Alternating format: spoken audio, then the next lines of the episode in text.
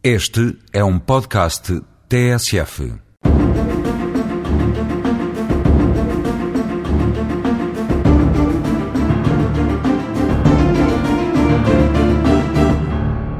A Assembleia da República, o Governo e, quanto às matérias que lhes dizem respeito, também as Assembleias Legislativas Regionais dos Açores e da Madeira, são os órgãos do Estado a quem compete aprovar as leis, decretos-leis, no caso do Governo, decretos legislativos regionais, nos casos das Assembleias Legislativas dos Açores e da Madeira.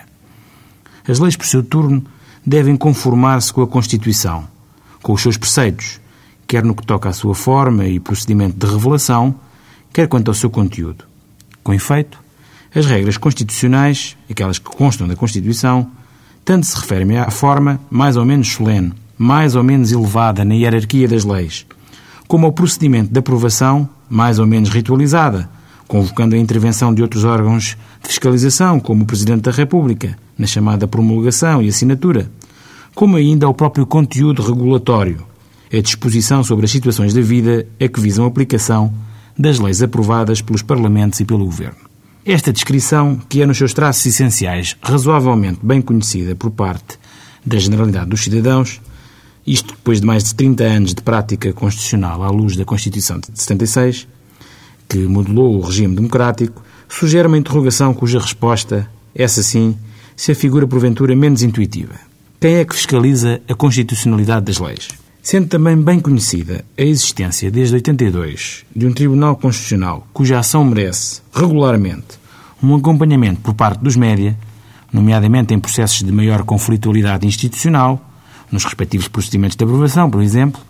ou respeitantes a temas de maior impacto público, de que são exemplos clássicos as questões criminais ou a situação da proteção dos menores em risco ou em perigo, ou questões relativas a interesses homogéneos de grupos de cidadãos, como os funcionários públicos, etc.